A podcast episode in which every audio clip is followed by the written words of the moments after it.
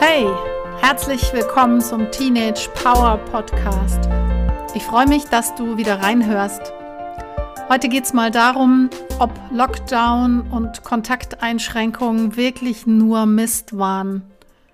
Wie du deine Stimmung heben kannst, wenn du Situationen umdeutest, das erfährst du, wenn du dran bleibst.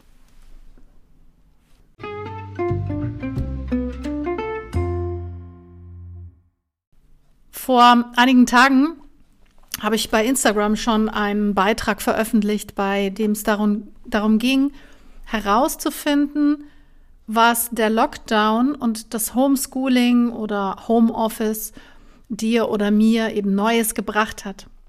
Ein Kollege an der Schule gab mir einen Hinweis auf einen witzigen Artikel in der Süddeutschen Zeitung irgendwann im Februar mit dem Titel Das kann ich jetzt.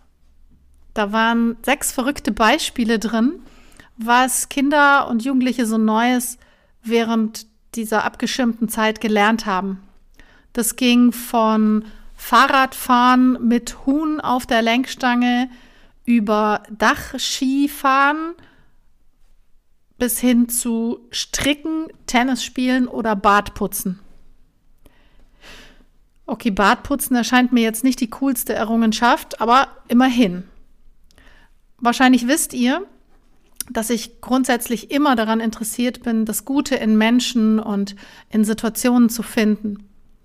Die, die mit mir schon mal gearbeitet haben, die wissen das. Das Ganze nennt man Reframing, also quasi einen neuen Rahmen um etwas setzen, etwas in einen neuen Rahmen setzen. So können wir eben Situationen, die uns stressig erscheinen und uns Sorgen machen, vielleicht ganz anders bewerten. Denn nicht die Situationen oder die Bemerkungen an sich, die wir bekommen oder denen wir ausgesetzt sind, machen uns Kummer, sondern wie wir sie für uns eben bewerten.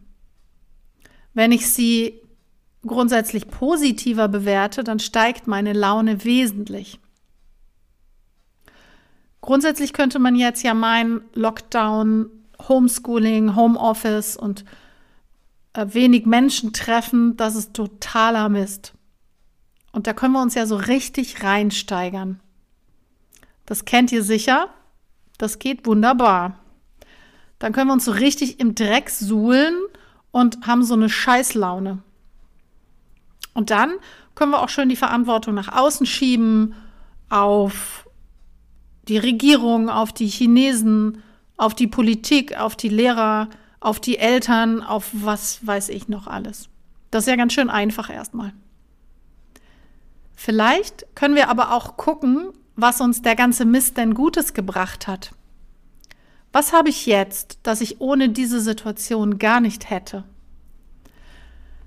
Bei mir selbst ist es auf jeden Fall, dass ich durch die Möglichkeit dieser Videotermine wesentlich mehr Menschen habe, die ich beraten oder coachen darf. Die Hürde ist viel kleiner geworden. Also in mein Büro zu latschen, auf die Gefahr hin, dass dich dann jemand sieht oder denkt, du hast aber mal Probleme, das hindert viele, sich an mich zu wenden. Dabei finde ich, geht es doch gar nicht nur um Probleme. Manchmal geht es um Orientierung, manchmal geht es um einen Knoten im Kopf, manchmal geht es einfach um stürmische Zeiten. Also über Video, finde ich, klappt das super und ist mindestens genauso erfolgreich.